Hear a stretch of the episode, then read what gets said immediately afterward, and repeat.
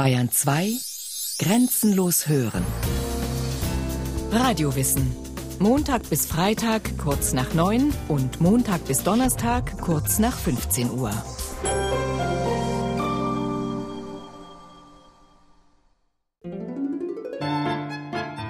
Ich griff nach den Zügeln, aber die hingen den Pferden aufgelöst über der Brust. Und ehe ich Zeit hatte, an die Größe der Gefahr zu denken, schlug schon der Wagen mit uns um und wir stürzten. Und wenn nun in dieser Minute das Leben geschlossen gewesen wäre, darum also hätte ich gelebt? Heinrich von Kleist Das Leben ein Roadmovie. Dresden, Berlin, Bern, Weimar. Das hätte der Himmel mit diesem dunklen, rätselhaften, irdischen Leben gewollt und weiter nichts? Heinrich von Kleist. Rastlos, ziellos, ohne Orientierung. Kleist will unterwegs sein. Wie im Sommer 1801 mit seiner Schwester Ulrike von Straßburg nach Paris. Acht Tage dauert die Fahrt. 120 Stunden in der Kutsche. In Butzbach bei Frankfurt am Main legen die Geschwister eine kurze Rast ein. Vor einem Wirtshaus bleiben sie im Wagen sitzen. Der Schrei eines Esels aus einem benachbarten Garten macht die Kutschpferde scheu. Kleists Gefährt fällt um. Wir standen beide frisch und gesund von dem Steinpflaster auf und umarmten uns. Der Wagen lag ganz umgestürzt, dass die Räder zu oberst standen. Ein Rad war ganz zerschmettert, die Deichsel zerbrochen, die Geschirre zerrissen. Am anderen Morgen ging es weiter. Das ist ja ähm, das Leben, sagt der Derwisch, ist eine Reise und eine kurze freilich von zwei Spannen diesseits der Erde nach zwei Spannen drunter. Ich will auf halbem Weg mich niederlassen. Das finde ich schon sehr, sehr, sehr, sehr schöne Beschreibung. Robin Sondermann gibt Kleist. Der Schauspieler mit den verwuschelten blonden Haaren und dem fröhlichen Grinsen ist der Prinz von Homburg in Kleists Stück Prinz Friedrich von Homburg. Die aktuelle Inszenierung am Münchner Volkstheater bleibt nah am Text von 1811. Damals gilt Kleist als Outlaw. Heute firmiert er im Literaturkanon als früher Vorbereiter der Moderne. Prinz Friedrich von Homburg, Schauspiel, 1811. Was die preußische Heeresordnung verlangt, ist ein Rhythmus der Zeit, des Handelns, Denkens, ja des Lebens. Der junge Prinz jedoch widersetzt sich einem Befehl seines Kurfürsten, stürmt auf eigene Faust viel zu früh mit dem ihm unterstellten Teil des Heeres los. Der Sieg ist sein, jedoch das Kriegsgericht des Kurfürsten kennt keine Gnade. Zum Schluss hebt der Landesherr das Todesurteil gegen den nun auch in das Urteil einsichtigen Prinzen auf und gibt ihm die Hand seiner Tochter. Aber womöglich ist dieses Happy End, wie vielleicht alles, nur ein Traum. Fünfter Akt, elfter Auftritt, Prinz. Was für ein Glanz verbreitet sich. Schlug meiner Leiden letzte Stunde? Darauf Rittmeister Stranz. Ja, heil dir und Segen, denn du bist es wert. Regieanweisung. Die Prinzessin tritt, umgeben von Fackeln, vor den Prinzen, welcher erstaunt aufsteht, setzt ihm den Kranz auf, hängt ihm die Kette um und drückt seine Hand an ihr Herz. Der Prinz fällt in Ohnmacht. Das wirklich Tolle an der Figur ist, dass es nicht den berühmten Bogen gibt, den man sich als Schauspieler immer sucht von einer Rolle, sondern es ist wirklich eine Figur, die sich eben von A nach Z, von Schwarz nach Weiß hin und her schmeißen kann und sehr schnell und immer komplett umstülpt. Und dass das möglich ist für einen Menschen in Extremsituationen, wenn er eben extrem gepolt ist, ohne dass man ihn als Zuschauer verliert, das ist mir das Wichtigste, glaube ich, an dem Abend bei der Figur.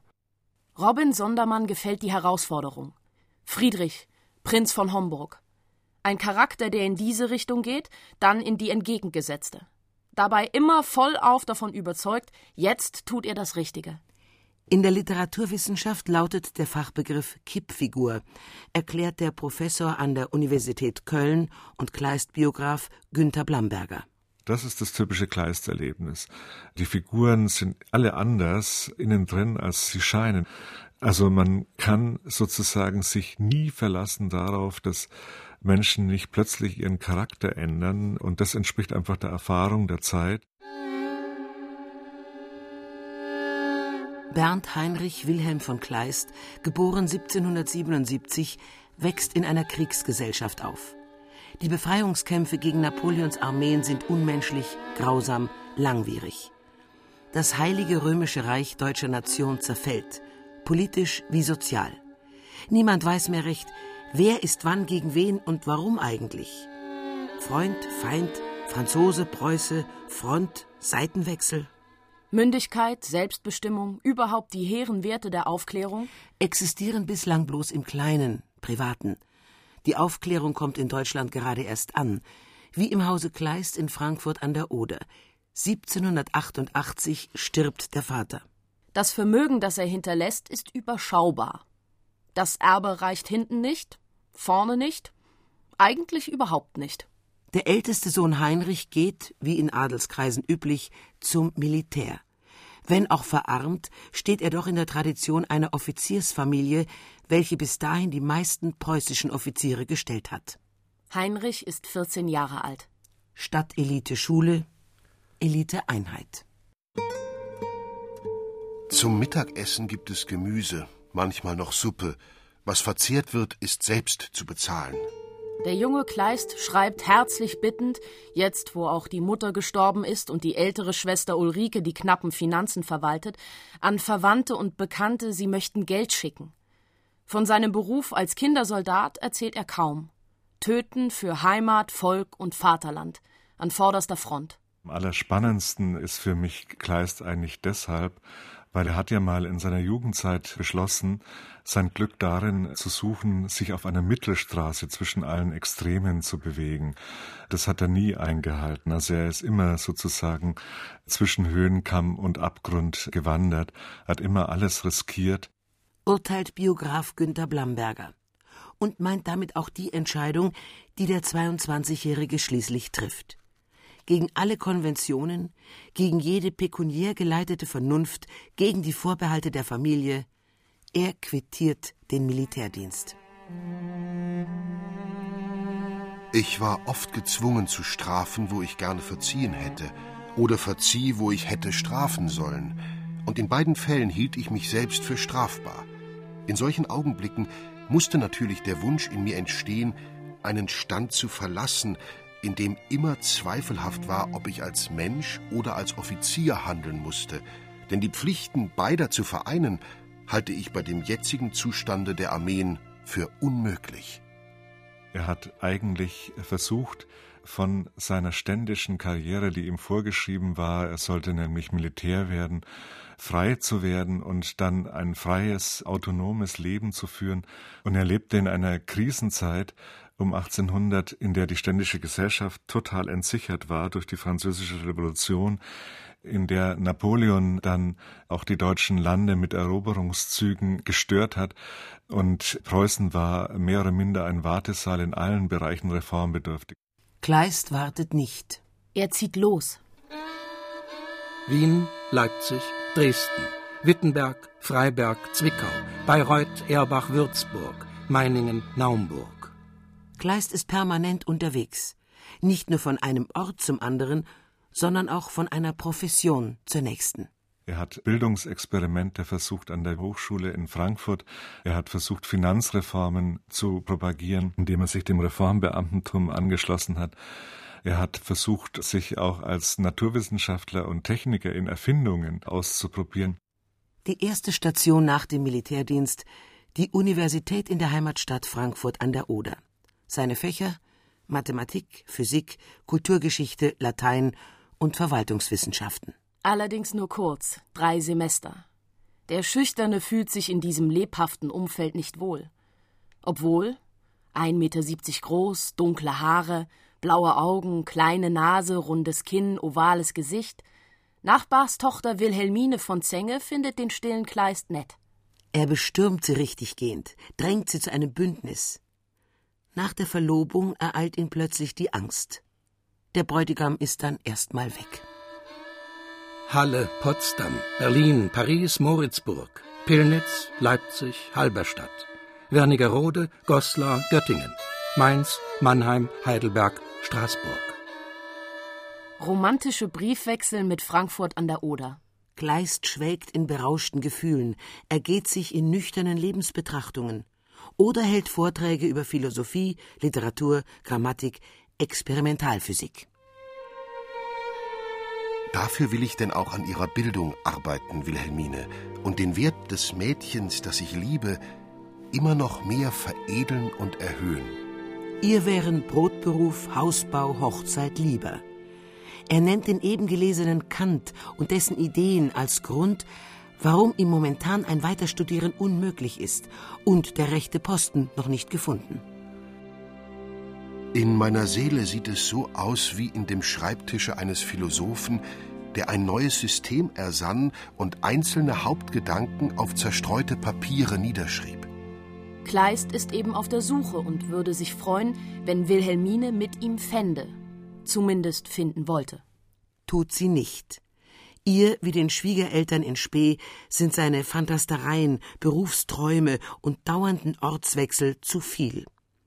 Als er dann auch noch aus heiterem Himmel von ihr verlangt, mit ihm in die Schweiz zu gehen und das völlig unstandesgemäße Leben einer Bäuerin zu führen, bekommt der Theologieprofessor Wilhelm Traugott Krug ihre Hand. Kleist bekommt den Laufpass. Die Liebe ist erstmal passé. Politik, Freiheit, Demokratie. Damit will er sich befassen. Und wo kann er das damals besser als in der fortschrittlichen basisdemokratischen Schweiz? Er hat, glaube ich, ziemlich genau gewusst, als er dann in der Schweiz 1801 seine Karriere als Schriftsteller begann, dass das etwas war, was er konnte. Denn man muss sich mal vorstellen, dass dieses Werk, das zwar nicht allzu groß ist, aber doch also wirklich Klassiker der Weltliteratur hervorgebracht hat, in insgesamt vier Jahren geschrieben worden ist. Wenn Sie sich diese Lebensleistung vorstellen, das ist gewaltig. Also wenn er sich nicht 1811 umgebracht hätte, angenommen er hätte länger gelebt, dann hätte er wahrscheinlich tatsächlich, was er ja anstrebte, Goethe den Lorbeerkranz von der Stirn gerissen und wäre bekannter als Goethe und Schiller noch. In Bern und Thun schließt sich Kleist einer Gruppe deutscher und Schweizer Literaten an. Er beginnt mit eigenen Dramenversuchen. Die Familie Schroffenstein. Trauerspiel 1803. Kleist orientiert sich an Shakespeare und konzipiert eine Romeo und Julia Geschichte. Kleist lässt zwei verfeindete Zweige einer Familie um das Erbe kämpfen. Der überlebende Teil der Sippe wird alles erhalten. Die Liebe zwischen den Feindeskindern kann die Eltern nicht versöhnen. Jene töten am Ende eigene wie Nachkommen der anderen. Schließlich sind sämtliche Erben tot. Fünfter Akt, letzter Auftritt. Vater Rupert. Silvester, dir habe ich ein Kind genommen und biete einen Freund dir zum Ersatz. Silvester, deines Kindes Blut kommt über mich. Kannst du besser nicht verzeihen als ich?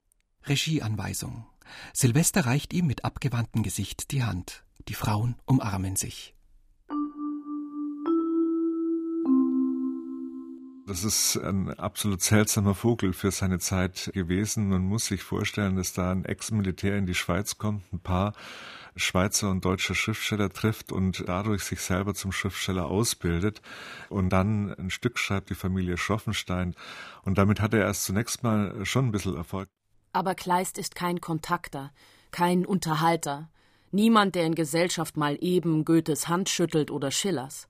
Kleist reist weiter und schreibt weiter und verdient nichts und bittet die Schwester Ulrike wieder um Geld und schreibt wieder und erhält Absagen wird Staatsbeamter, schreibt, kündigt, geht nach Dresden und Berlin, wird Journalist und Zeitungsherausgeber und schreibt, nebenher, Dramen und wann immer die ganz große Not ausbricht, Novellen. Die lassen sich wenigstens verkaufen. Die Marquise von O. Michael Kohlhaas. Das Bettelweib von Locarno. Die heilige Cäcilie. Die Verlobung in Santo Domingo. Er sucht das Extreme, das Extreme bricht ihn.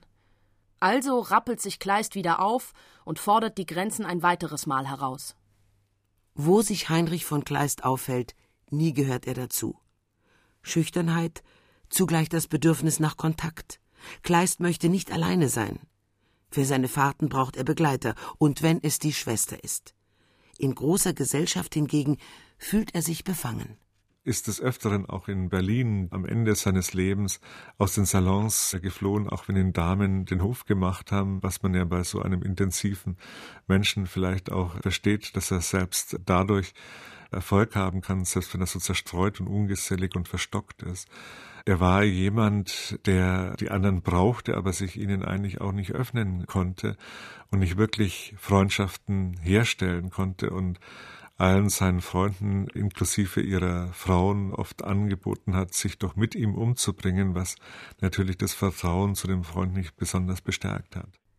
Kleist reist, Kleist sucht, Kleist liebt. Frauen, Männer. Kleist bangt und hofft und nimmt wieder und wieder Anlauf. Mit einer neuen Beziehung, mit einem neuen Text. Penthesilea, Trauerspiel, 1808 Eingedenk eigener Kriegserfahrungen schreibt Kleist ein Schlachtenstück gegen alle Konventionen. Goethe wirft ihm vor, er überschreite damit nicht nur die Grenzen der Gattung Tragödie, sondern auch solche des Geschlechts. Die antike Penthesilea ist bei Kleist keine klassisch schöne Seele. Die Amazonenkönigin will aus vollem Herzen lieben und wird wieder geliebt. Doch als der griechische Held Achill und ihr Gegner im Kampf um Troja sich geschlagen gibt, damit sie das Gesetz der Amazonen erfüllen kann, metzelt sie ihn grausam nieder und verspeist ihn. Wahnsinn ist ihre Strafe, schließlich der Tod. Kleist klagt die Brutalität des Krieges an und hebt die Antike von ihrem klassisch überhöhten Sockel. Er geht, wie die antiken Vorbilder übrigens auch, der schönen Seele auf den finsteren Grund. Schlussworte Proteus sagt über die tote Freundin Penthesilea Sie sank, weil sie zu stolz und kräftig blühte. Die abgestorbene Eiche steht im Sturm. Doch die Gesunde stürzt er schmetternd nieder, weil er in ihre Krone greifen kann. Sehen, drucken, publizieren will die Dramen, die Kleist in jener Zeit verfasst, niemand. Der betagte Goethe schließlich wagt, trotz seiner kritischen Grundeinstellung, ein junges Experiment und bringt den zerbrochenen Krug 1808 im Weimarer Hoftheater auf die Bühne. Der zerbrochene Krug fällt beim Publikum durch. Vor allem auch, weil Geheimrat Goethe nicht versteht, was er an diesem Autor und dessen Manuskript hat. Er inszeniert das Drama als gewichtige Tragödie. Kleist wollte eine fundierte, intensive, aber dennoch leichte und vergnügliche Seelenschau. Der zerbrochene Krug, Lustspiel in einem Akt. Kleist legt einen Kupferstich des französischen Malers Louis Philibert de Bucourt zugrunde, eine Gerichtsszene, in der die Bäuerin Marthe Rull wegen eines zerbrochenen Krugs bei dem Richter Adam Aufklärung verlangt, der selbst der Übeltäter ist. Adams Verhör führt naturgemäß eher zur Verdunkelung des Tatbestandes. Schnell ist klar, Adam hat von Eve ein Schäferstündchen erpresst, indem er ihr versprochen hat, ihren Verlobten Ruprecht vor dem Kriegsdienst im Ausland zu retten. Überrascht musste er fliehen und dabei ging der Krug zu Bruch. Kleist geht es um das psychologische Spiel der Parteien. Zugleich bringt der Autor harsche Kritik an der damals üblichen Soldatenverschickung an. Das Ende ist versöhnlich. Zu Lebzeiten des Dramatikers ist diese Mischung aus Tragödie und Lustspiel schwierig, für Regisseur Goethe wie das Publikum. Eve fordert vor Gericht für ihren Verlobten. Das ist ja keine offene, ehrliche Konskription, das ist Betrug, Herr Richter. Gestohlen ist dem Land die schöne Jugend, um Pfeffer und Muskaten einzuhandeln. List gegen List jetzt schaff er das Attest für Ruprecht mir, und alles gebe ich ihm zum Dank, was er nur redlich fordern kann. Goethe gibt Kleist die Schuld am Misserfolg und setzt das unkonventionelle Stück ab. Das Todesurteil für einen Literaten. Wen Goethe einmal aus dem Kanon katapultiert. Über hundert Jahre dauert es, bis Kleist von Vertretern der Moderne, Franz Kafka, Thomas Mann, wiederentdeckt wird. Das Leben ist ein schweres Spiel, weil man beständig und immer von neuem eine Karte ziehen soll und doch nicht weiß, was Trumpf ist. Schreibt er an seine Schwester Ulrike, seine engste Vertraute. Er ist 33 Jahre alt, hat keines seiner Werke je auf der Bühne gesehen. Ob die Erzählungen und Novellen richtig Erfolg haben werden, ist Spekulation. Sein ambitioniertes und politkritisches Zeitschriftenprojekt in Berlin scheitert. Verbot durch die Regierung, weil zu polemisch. Eine Anstellung in der preußischen Verwaltung stattdessen? Zum Geldverdienen? Verweigert. Duell.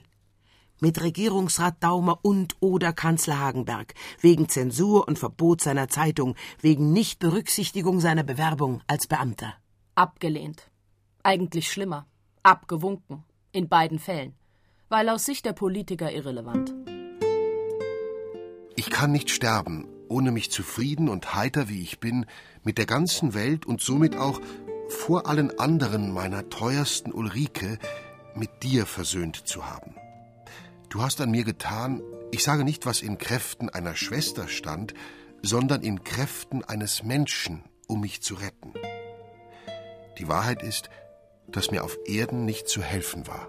Zum Schluss hat er eine Todesgefährtin gefunden. Also von Lebensgefährtin kann ja nun keine Rede sein, auch nicht unbedingt von einer Liebe zu Henriette Vogel, die verheiratet war, eine Tochter hatte, verheiratet offensichtlich mit jemandem, der äußerst tolerant gewesen sein muss, denn sie hatte wohl mehrere Liebhaber und hat ihn auch unter den Damen Berlins einen etwas umwitterten Ruf, was aber eigentlich der Person selber nicht gerecht wird, denn sie war literarisch gebildet und eigentlich jemand auf Augenhöhe.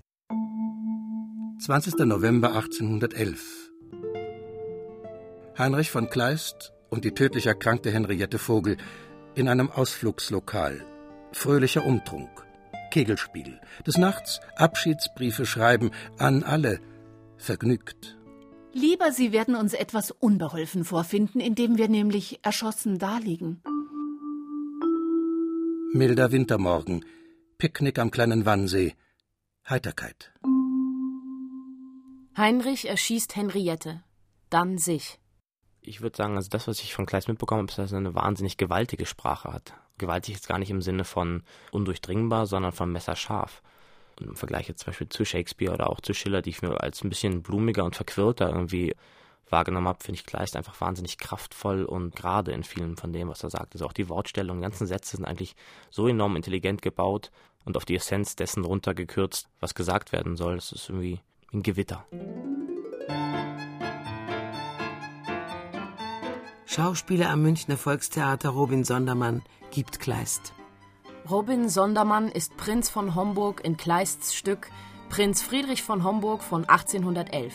Damals ist Kleist ein literarischer Outlaw. Heute ist er einer der aktuellsten. Seine Texte voll gebrochener Charaktere changieren zwischen Traum und Wirklichkeit, wie auch sein Leben. Vielleicht wie inzwischen unser aller Leben. Global vernetzt. Und im Totalen doch ein bisschen verloren beim Sprechen merkt man immer wieder, was das für Wahnsinnssätze sind. Ich finde den berühmten Derwisch eine wunderschöne Abhandlung übers Leben. Das heißt ja, der, das Leben, sagt der Derwisch, ist eine Reise. Das Leben, eine kurze, sagt der Derwisch, ist eine Reise. Und eine kurze, freilich, von zwei Spannen diesseits der Erde noch zwei Spannen drunter. Ich will auf halbem Weg mich niederlassen. Ich will auf halbem Weg mich niederlassen. Das finde ich schon sehr, sehr, sehr, sehr schöne Beschreibung.